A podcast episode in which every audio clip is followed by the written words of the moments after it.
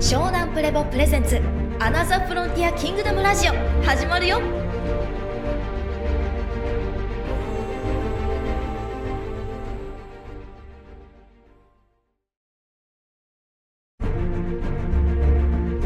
湘南プレボプレゼンツアナザーフロンティアキングダムラジオ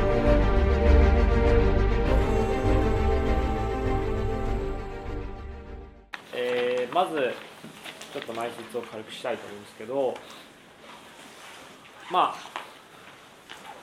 あ改めてこの ST 問題。ST 問題の話をしたいで ST 問題の核心は何でした3つ。はい。エネルギはい、エネルギー問題、はい、エネルギー、宗教、なんだっけ？ー利権何？え？っとえ？エちょっと待って。あはい。はい。はい。えー、空間知能より時空干渉そうそうだからそのそこのすごい大事な部分はな要はえっ、と空間知能による時空干渉っていうのは今言ったえっ、とこう同調圧力に負けちゃうってことでしょ？はい。でなこれはこの問題は、まあ、ある種ある種この AI AI じゃないですか？人工知能災害っていうことでもあるわけじゃないですか。人工知能災害。はいで人工知能災害はまあつまるところ人体蔑視である。はい。忍耐別紙忍耐別紙はい忍耐別紙ですね。でまあこれは空間知能でハンディというワードでも表現されるんですね。でこのエネルギー問題宗教問題まあこれが一番経済の問題とも絡んでるわけだね。経済。経済。はい経済とも絡んでいてあのこの皆さんいいですか？ローズウェル事件。ローズウェル事件、はい。1947年。はい。ね、47年。はい。ローズウェル事件は落ちたんだよね。はい。落ちちゃった落ちちゃったんだよね。でローズウェル事件と他の UFO 事件とのまあ別格さはどこにあると思いますか？答えられますか？皆さん。聖書。物的証拠じゃないんだよね。物的証拠もあるんだけど本質じゃないんだよね。みんな分かってないんだよね宇宙海賊団すぐこのこと答えられなきゃダメなんだよね。はい。書き換えられた。何を？情報が。えっ、と。えっとじ情報？ん？消された、いやいやだから情報で 消された？政府公認なんだよね。そうなんだよね。政府が陸軍公認しちゃったんだよね。問題なのはい一般人が公認したお話じゃないんだよねこれは。ローズウェル事件は一旦陸軍が陸軍が認めちゃったんだよね未確認飛行物体落ちましたよと回収しましたよっていう新聞出ちゃったんだよね。次の日にあれ嘘だったんだよね。間違いなんだよねっていう話になっちゃったんだよね。気球が出てきた。気球が出てきた。そこがローズウェル事件のポイントなんだよね。でこの前ワンピースの話したよね。はい。なぜか死刑に臨む時エースもそうだったけど海軍じゃないと。はい。アーミーの格好したやつがいるぞと。い。陸軍なんだよねここを重ねてると思うんだよね小田さん。宇宙船回収したの陸軍なんだよね。海軍じゃないんだよね。だからそこも含めて、まあ、ちょっとそれは脱線しちゃうからワンピースの話は置いとくんですけどリアルなお話をしたいんですけどまずは、えー政府公認まあその陸軍公認だったと。軍公認の UFO 事件というのがポイントです。わかりますね？だ要は非認可じゃないってことなのね認可そう、はい軍認可の軍公認の UFO 事件だったと、まあ、墜落事件だったということなんですよね。はい、で、もともとは、この UFO 事件が起きたときに、すごいこう迅速に対応して、まあ、バーッと回収しちゃったわけなんですけど、はい、ここで大事。これを前にもう一個、こう前が粘土にしたやつあるよね。何事件だっけ？ロサンゼルスの戦いなんそう、だよ、ね、ロサンゼルスの戦い。19それ何なんだっけな？1942年かな？確か。1942年の、はい。まあ、ロサンゼルスの戦いっていうのが有名なんだよね。はい。でこれはなんで起きたかなんでこれ有名なのかっていうと目撃者の数超やばいんだよね。あのファティマの第三予言超えちゃうんだよね。なんか100万人以上が見てんだよね。バンバン銃撃ってんの見ちゃってんだよね、はい。ロスの海辺ででその破片を拾ったはい。軍役のまあそのおじいさんが自宅に隠してたガレージのやつが海水がたまたま侵入してとてつもないビヤーってこう光を放ったのを孫たちが見つけて YouTube に載っけたやつがもう出来になって YouTube に出てこないんだよね。はい。全然出てこない。全然出てこないんだよね。でもうこのロスの戦いの時点でまあ何個か破片を回収したんじゃねえかと政府は。うん。だけどこの要はここでは丸々1台ゲットしちゃったと。丸々一丸々1台ゲットしちゃったっていうのが大問題だったんですねで改めてこのロズウェル事件の流れも含めてなんだけど皆さん改めてさちょっとメメタ認知しようぜっていうこと。はい異端審問。はい。現代の異端審問は ASP 情報ね。はい。でこれ何かというと今の現代を作っている人たちは一番知のなんていうかインテリジェンスつまりインテリ層って何者かというとサイエンティスト科学者ね。科学者だよね。科学者が異端審問を受けるの何かっていうと科学者なのに UFO の話したらアウトなんだよね。地球の優秀な科学者ほど UFO を信じてるって言えないんだよね。この問題が現代の異端審問なんだよね。はい。だけどこのロサンゼルスの戦いもそうですけどこのロズウェル事件ももう軍公認だったはずなのに言ってないじゃないですか。だから今の問題はここにあるんですよね。ところがどっこいこの宗教問題先に手を打ったんだよね最近ね。2008年。答えられる人。科学者は今後手に回ってるんだよね。実は。先に宗教利権の方は動いちゃったんだよね。ローマカトリック。はい何？バチカン？はい、バチカンは異星人の存在。公認しましたからっていう話ね。はい。はい。他にもいるぞと。つまりここすごい大事なんだけどあの1963年のあのケネディの暗殺の時期になった時にまああったじゃないですかそのローマ法の。であの件で、まあ、暗殺があったんですけど後々この時期に急に言い出したわけですよ異星人公認しますと。バチカン天文台持ってますから。バチカンは科学部門もありますから、はい。この科学部門のバチカンの天文台の、まあ、博士が「いや異星人いますよ」と「バチカンこれ公認です」と「法王も公認してます」という見解を示してるんだよね。これは何かというとこの後いやいるよって言った時にキリスト教一番危ういっていう問題だったんだよね。なんでキリスト教は危ういかっていうとキリスト教はキリストが救うものでしょ。つまりキリストって地球の人だっていうふうに理解してるから他の星の人は救われねえんじゃねえかっていうのを一番突っ込まれると。他の宗教はもっとでかい幅で見てるからいや異星人も大丈夫だろうって言うけどいやキリスト教になれるのかっていうキリストクリスチャンなのかっていう話になるんですよ他の火星に人がいた時にキリストにはキリストが救うって言った時にお前救えんのかっていう話になった時にいや大丈夫ですよっていう見解を示す方向に動いたんですね。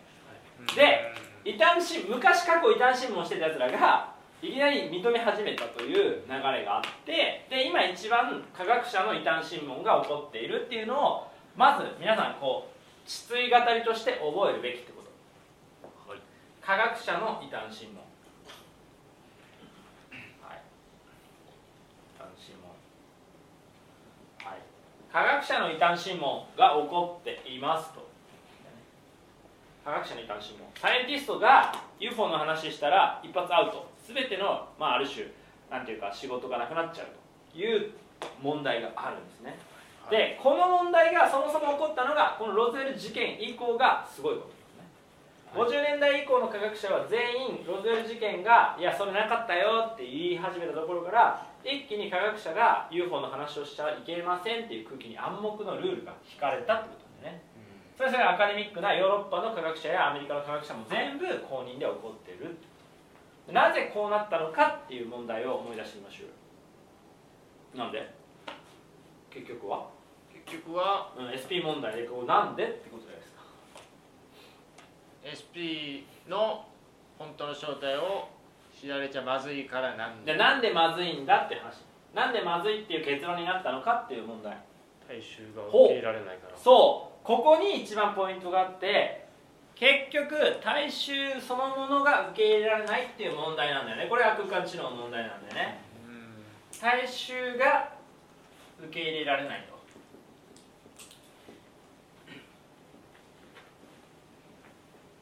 これが何を成しているかというと皆さんイメージしてほしいんですけどどこかに完全にそのスペースピープルが飛来してこう証拠が出ましたって言って彼らが現れましたって時に大衆がどういう反応をするかっていうことなんだな。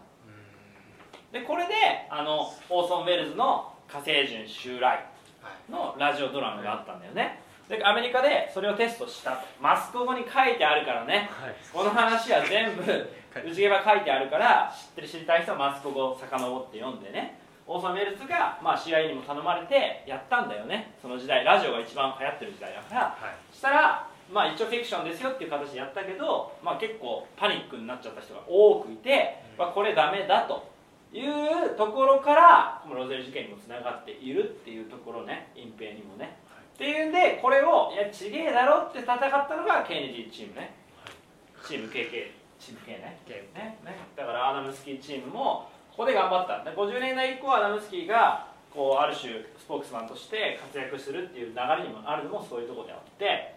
でで皆さんやっぱり改めてこの SP 問題っていうのは結局大衆が受け入れられないっていう問題にあるなぜなら軍は知ってるわけです。もう50 1947年何年前だって話だよ。とてつもない昔から軍のお偉いさんは知ってるわけよ。いやバリバリいるやんっていうてかブツも見ちゃってるから、バリバリいるやんっていうのをある一部の人は知ってる。けれどそれが主流となってそこから学ぼうよっていう空気になぜならなかったのかっていう問題をもう今日全部テキストにして書いてるけどみんなすっぽ抜けて忘れるわけよ本当はこの2割に集中して今自分が文明作りに参加していく宇宙海賊団っていう大きな物語をみんなで作っていくシコシコ作っているっていうところにめちゃくちゃこの面白みがあると。ある種このなんていうかうまみがすごいあるのにここをやっぱりもっともっと食らいついてほしいっていうのは改めて今日話したかったのね。でこのその大衆が受け入れられないっていうところで受け入れさせようとしたやつがいたよね。はい。誰？でケケネディじゃないよ。ケネディよりもっと前これよりもっと前に受け入れさせようとした人いたよね。類推できる？アドルフ？ヒトラー。ということなんですよ。ヒトラーは全員ヒトラーの側近の科学者は UFO 信者なんだよね。全員 SP 認めてるんだよね。でバリバリそこから何か考えていろいろオカルトも含めてあらゆる研究をし尽くしたっていうシーズンなんね。ねでここからがポイント。みんながまだ知らない情報で今日その話をしたくて。テーマ。水銀。水銀。はい。実はナチス U ボートいっぱいあって世界中から水銀を集めたんですよ。で最近 U ボートが引っ張られた時に全部ほとんど水銀だったんです運んでたのが。これは何かというと水銀とジャイロスコープなんです。よジャイロスコープって回転のことなんですよ。水銀をジャイロスコープすると反重力。浮いちゃうんですよね。浮いちゃうんですよね。でここでフーファイターズ。はい。第二次世界大戦中あらゆる連合国に対してフーファイターズが現れる。あれは水銀のプラズマだったんだよね。水銀のプラズマを当てると電源がショートして連合国のでっかい、まあ、飛行機が機能しないってことが何回も起きたんでそれをすでに発達させていたドイツ軍が世界中で水銀を集めて何をやろうとしてたかっていうと第二次世界大戦最終戦争を自分たちの宇宙船で終わらそうとしてたんだよね。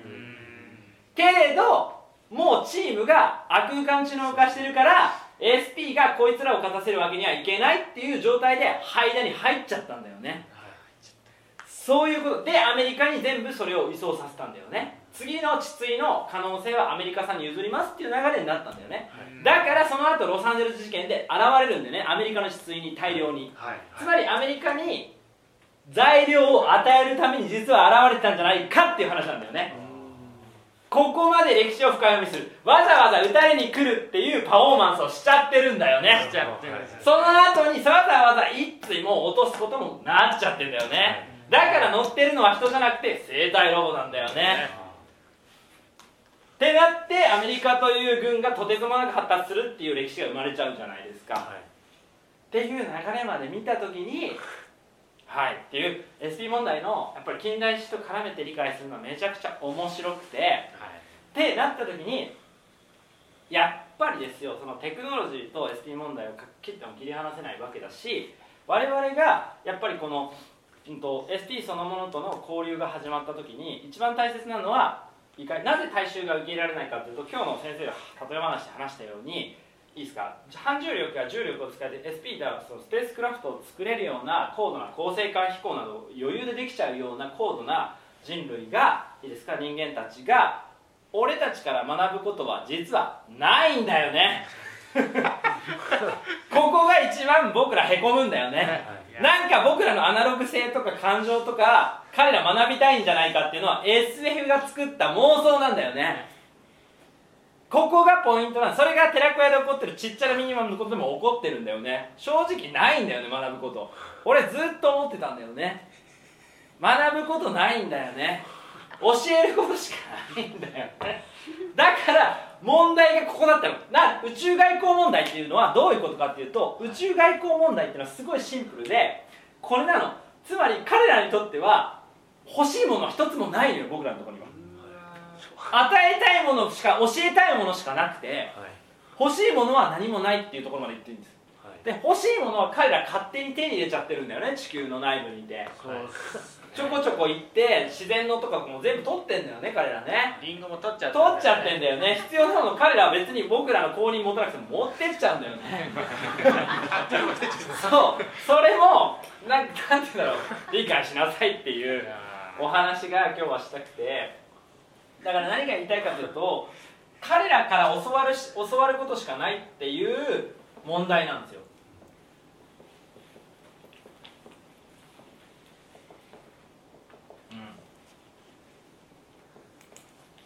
そう。だから僕らが何か、まあ、外国と国の外交だったらなんかなんだろうそうなんていうかじゃあなんかウクライナと日本だったらウクライナの何か特産物とかと日本の何かいいもので交換しましょうっていうのは成り立つかもしれないけど交渉が。そういう交渉のレベルじゃないんだよね。外交っていうトレードはそう。でその時に次のステージに立つことになるわけですよ。皆さんが分かってないのは分かってないのは人員自家という話になりますね。これは何度も話してきました？教わるということは相手の人員自家を変えるということになりますよね。教えるということは。はい。はい、じゃあどこまで教えるかっていうのはどのように宇宙のある種、まあ、こう取り決め太陽評議会ではこの両軍が決められてるかって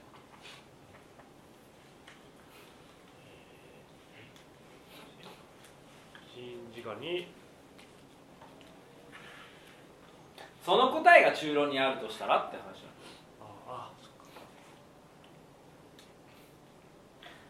いいですか？まずすごい大事なことは例え話で言うと器で理解すればいいですね。湯飲みがあります。自分の好きなお茶を入れました。で SP が作るもっと美味しいお茶があります。お茶入れてあげようかなって言った時にその自分が入れたお茶をずっとそのままにしてずっと継ぎ続けたら入れる隙間ありますか？ない。ないんだよね。それを今俺らやってるとしたらっていう話なんだよね。じゃあどうしたら彼らが作ったお茶を入れてもらえる？一回そのお茶を止める。うん。で飲む？飲む。置いとく。待つ。待つ。ことだよね。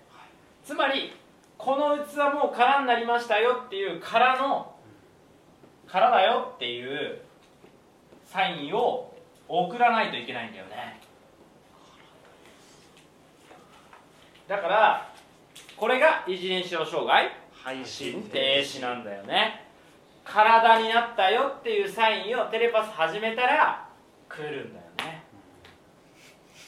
新しい明るい科学万物を全て投御する文明を科学を与えに来ちゃうんだよね。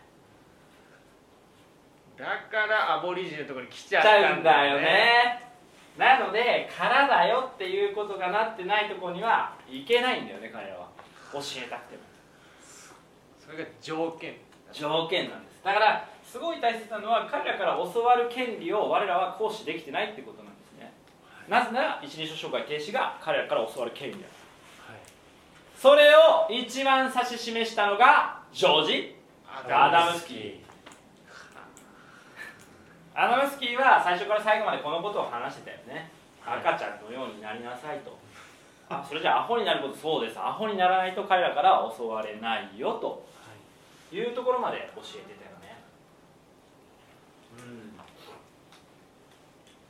ででだから今私たちが今かこの歴史の流れを理解した時に SP 問題の歴史の流れを理解した時に今今ですよ今ですよ地球を代表してこの SP たちと関われるっていうのはどういう人たちでしょうって話。トランプ大統領。な NSA のトップ。厳しいそうです 世界銀行のトップとか国連？そうなんですよ。これも問題なんですよ。誰に教えたら一番波及されるかっていうのが決まってないよね今ね。でまたねじ曲げちゃってるじゃないですか。だからアメリカにかけたのにねじ曲げるじゃないですか、はい。勝手に自分たちにしちゃうからもうこれ以上アメリカ助けないっていう方向にも行っただろうしこうやって今の地球の問題はずっとまあ実なぎで起こってるっていうふうに理解した時に今問題なのはシンプルで彼らからか地球を代表して彼らと要は交渉できる人たちがいないっていう問題なんです。い。ないんですよ。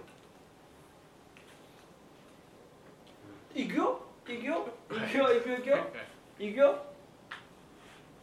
キャップのボディは何星地球？せ星地球星のかぶってるよ。地球星の地球星の地球星のボディ。地球星のボディね。地球星のボディで空になったところに来るんだよね。はい。キム・ジーがいい例だよね。あでもそれがい宇宙政治学までいかないんだよね。宇宙政治とはどういうことかというとテクノロジー。文明を共有するというところなんだよね。はい文明を共有するレベルでのいいですか？ボディが揃うかどうかを見てるって話をずっと言ってるよね。はい。はい。地球の体で体へのサインを送るべしというメッセージなんだよね。はい。それが D コード。はい。DNA でだからすごい大事なのはなんで記憶を運んでいるかっていう問題なんだよね。皆さんが分かってないのはあの教科書のマスターメモあるでしょ？でっかい手書きのやつ、はい。あそこに時間性の輸送と空間性の輸送2つあるよねっていう映画はいはいはい。が分かるよね？はい。空間性の輸送で、まあ、こうやってロゼル事件が起きたりいろんな UFO の、まあ、こうあるじゃないですか。事件があって、まあ、は目撃情報があったりとかあるわけですよね。でも時間ね。時間。時間の輸送はどこで行われてるかって話そう。クオンタムジャンプつまり観測者交換彼らが私たちを見ることによって生まれている観測者交換によって彼らの時空と我らの時空が重なり始めて人体を通じて記憶が戻ってくるという話なんだよね。はい。はいでここに皆さんが気づかなきゃいけない。つまりどういうことかっていうと空間と時間で挟み撃ちにできるという戦略なんだよね。ハサミ撃ち何が言いたいかというと何が言いたいかというといいかい？聖書。はい。はい D コード。釈迦のコードもそうだけどいいですか？彼らは何者だったか？D とは？SP 違う。SP なんだけどはい行くよ。行くよ。行くよ。行くよ。行くよ。いいハーフね。太陽人のハーフ。はハイブリッドね。いはい。はい。地球と他の惑星のの間に生まれた子供たち。はい。はい、そうするとその子孫が残ると DNA が刻まれると彼らの星からの記憶が飛ばせる。はい。器が生まれてくる可能性が担保されるんだよね。はい。その計画を示してるのが聖書の意味なんだよね。はい。わかるわかるわかる？ハサミ打ちする。挟み撃ちするためのものなんだよね。だから上から飛来して全部バーってやっちゃったら逆に言うと自分たちはかあの人たち神だって言って要は偶像崇拝が生まれて宗教が生まれちゃったっていう問題があるけどはい。下から湧き上がってくればその下から湧き上がってくるのは体で輸送されてくる感覚がやっぱり記憶が戻ってくればあれっていう話なんだよね。はい。つまり何が言いたいかっていうとそもそも俺たちの体を通じて彼らの記憶が輸送され始めてるっていうお話なんだよね。それの先陣を切ったのがまさ今日なんだよねだからこれをやってるんだよね。だから違和感ゼロなんだよね。SP と会うとか S 宇宙外交しかないのを死ぬほど知ってるんだよね。何の違和感もないんでむしろ終わるんだよねこの文明は。だけど時間性の輸送は量子力学がこの人体のバイオとどれだけ関係性を持って人体端末治療を科学的にアカデミックに証明するまでは受け入れられないんだよねでも空間性の輸送でも受け入れてないんだよねまだね、まだ否定するんだよね。まだそうですね。そう。だから本当は空間性の輸送が行って実は時間性の輸送もあるよ。つまりこう、えー、とバイオブロックチェーンがあるよってことも理解して教えてもらうんだよね、はい。それはアダムスキーはもう語っちゃってるんだよね、3秒後にバイオブロックチェーンで巻き取られちゃうよっていうお話なんだよね。ででこの話の本質が今分かりました？キャップ。